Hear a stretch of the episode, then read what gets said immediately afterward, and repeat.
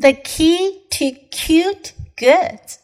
What makes some products irresistible? Neuroscientists are trying to find the answer and to pass it along to marketers. But instead of getting people to answer questionnaires or participate in focus groups, scientists are using their brain waves. Machines that look for brain tumors or strokes are being used to test a consumer's brain waves when showing different products. This is slowly moving toward the difficult goal of finding a buy button inside the skull and to test products, packaging, and advertising for their ability to push that button. Evidence shows that most buying decisions are driven by memory and the subconscious.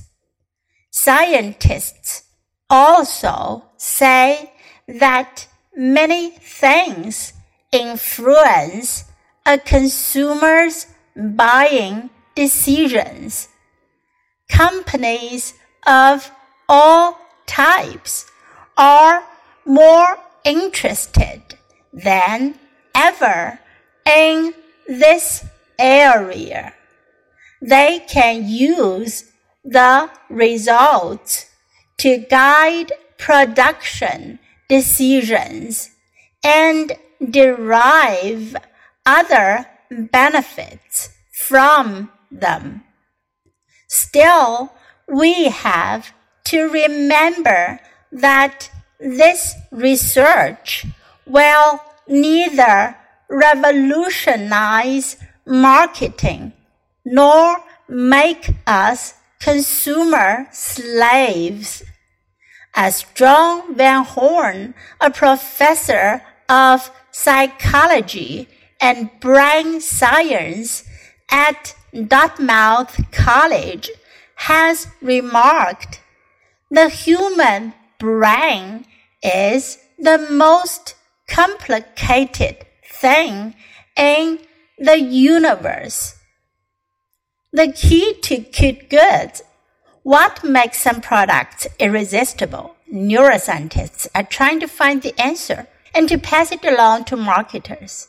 But instead of getting people to answer questionnaires or participate in focus groups, scientists are using their brainwaves. Machines that look for brain tumors or strokes are being used to test a consumer's brainwaves when shown different products.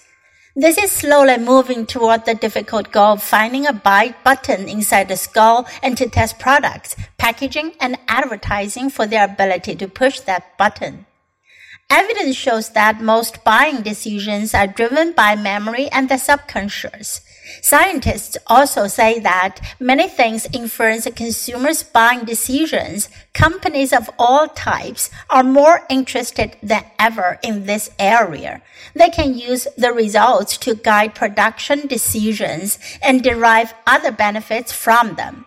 Still, we have to remember that this research will neither revolutionize marketing nor make us consumer slaves. As John Van Horn, a professor of psychology and brain science at Dartmouth College, has remarked, the human brain is the most complicated thing in the universe.